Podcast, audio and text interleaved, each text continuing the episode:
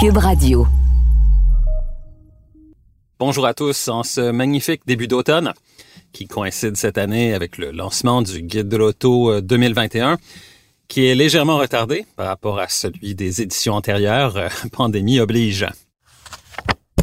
Dans ce Guide de l'auto 2021, on vous propose, entre autres, un reportage spécial sur les cinq super voitures de Ferrari, celles dont les performances sont au top de leurs époques respectives. Ces voitures exceptionnelles ont toutes été acquises par un collectionneur québécois, soit Luc Poirier, un entrepreneur bien connu chez nous. Voilà pourquoi j'ai décidé de vous parler de Ferrari aujourd'hui et de partager avec vous ma toute première expérience au volant d'une des voitures exceptionnelles de la marque de Maranello, bref, de mon baptême en Ferrari. Ici Gabriel Gélina du Guide de l'Auto. Montez à bord avec moi pour cette série de podcasts au cours de laquelle il sera question de performance, de technologie, d'histoire et surtout de notre rapport avec l'automobile.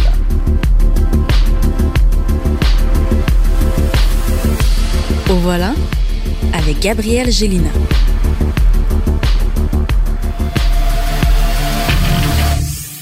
Nous sommes au circuit Mont-Tremblant, dans les Laurentides, dans la seconde moitié des années 80.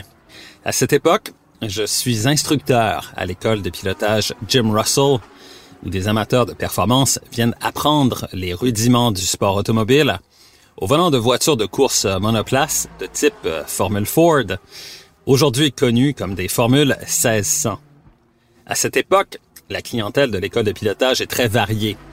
On y retrouve des jeunes désireux de faire carrière en sport automobile comme Jacques Villeneuve, fils de Gilles Villeneuve, devenu par la suite vainqueur des 500 000 d'Indianapolis et champion du monde de Formule 1, mais aussi des hommes plus âgés, souvent très fortunés, qui souhaitent réaliser leur rêve de conduire une voiture de course sur un circuit. Cette semaine-là, c'est un groupe majoritairement composé d'hommes d'affaires américains tous propriétaires de Ferrari, que j'accueille à l'école Jim Russell.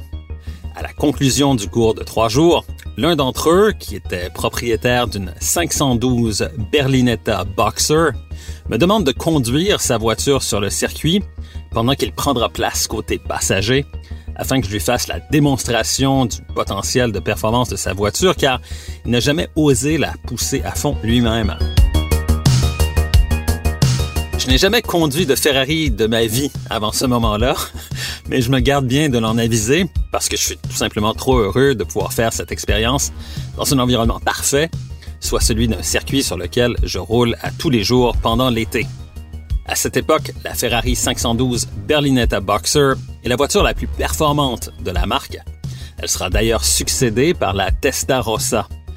La 512 Berlinetta Boxer a aussi été la toute première Ferrari a adopté la localisation en position centrale pour son moteur à 12 cylindres qui est à plat, raison d'ailleurs pour laquelle le mot boxer figure dans sa désignation, le chiffre 512 évoquant une cylindrée de 5 litres et les 12 cylindres du moteur. Curieusement, le manuel du propriétaire évoque une puissance de 335 chevaux, alors que le manuel d'atelier, lui, précise la puissance à 360 chevaux. Aujourd'hui, ça semble presque risible, mais il faut se replacer dans le contexte de cette époque des années 80 où cette Ferrari est parmi les voitures les plus rapides au monde, tout en étant totalement dépourvue de freins anti-blocage, de système anti-patinage ou de contrôle électronique de la stabilité. Je prends place au volant pour découvrir que, contrairement à une véritable voiture de course où tout est ajusté en fonction du pilote, l'habitacle de cette 512 Berlinetta Boxer exige beaucoup de compromis en ce qui a trait à la position de conduite. Par exemple, les sièges en cuir sont absolument magnifiques, mais ils n'offrent qu'un soutien à peine marginal dans les virages. Aussi, le pédalier est carrément décentré puisqu'il se retrouve à droite de l'axe du volant. Et finalement, l'embrayage semble très lourd, même à l'arrêt, et la course du levier de vitesse est plutôt longue et demande beaucoup de précision pour suivre la grille de sélection des rapports. Je commande la mise à feu du moteur 12 cylindres et on part.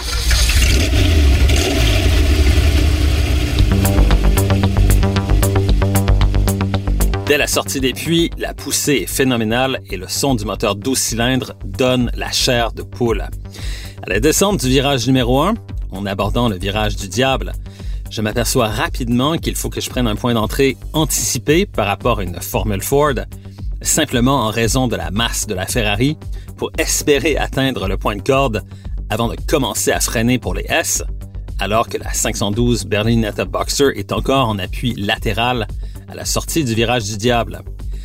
C'est là que je m'aperçois que le soutien latéral des sièges est à peu près nul et que je prends conscience de l'importance d'exercer une bonne pression sur le repose-pied avec la jambe gauche pour me caler dans le siège sans avoir à me cramponner au volant.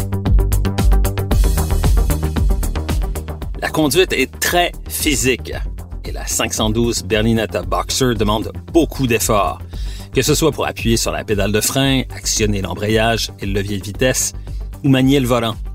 En fait, à part la puissance et le son du moteur 12 cylindres, cette voiture me déçoit beaucoup. Par rapport à une monoplace de course, j'ai presque l'impression de conduire un tracteur. Un tracteur très rapide, mais un tracteur quand même.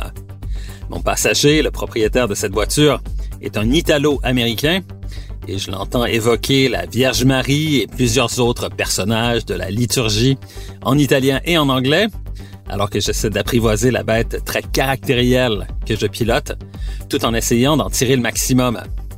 Après deux tours de piste, je commence déjà à manquer de frein, tellement la poussée du 12 cylindres est forte et la masse de la voiture est élevée.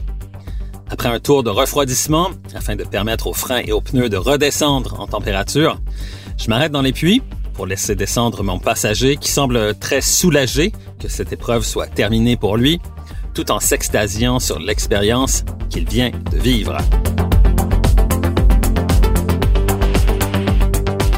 Pour moi, cette expérience est un peu en demi-teinte.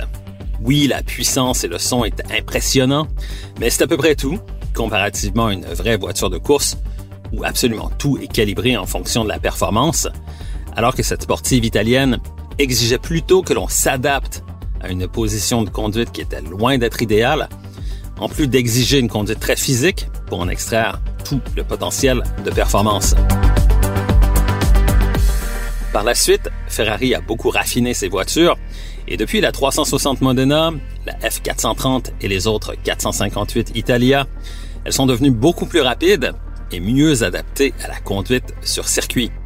Mais à l'époque de la 512 Berlinetta Boxer, c'était carrément autre chose.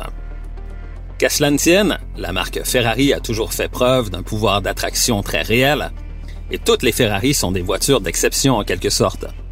Mais parmi elles, cinq modèles représentent la quintessence de la performance et de la sportivité. Ce sont celles que l'on peut véritablement qualifier de super voitures ou de hypercars en anglais, selon l'expression maintenant consacrée.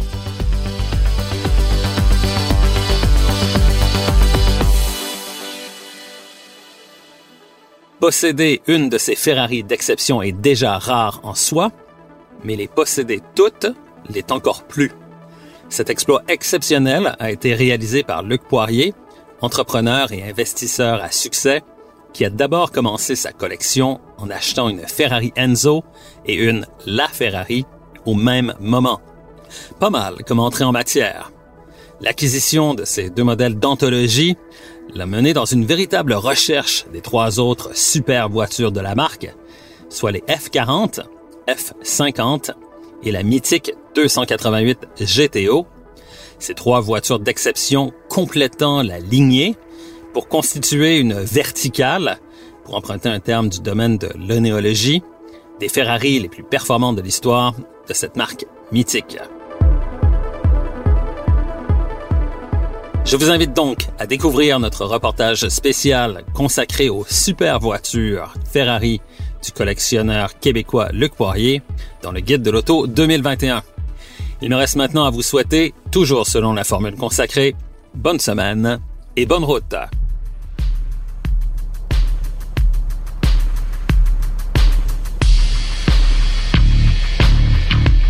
Recherche et animation, Gabriel Gélina.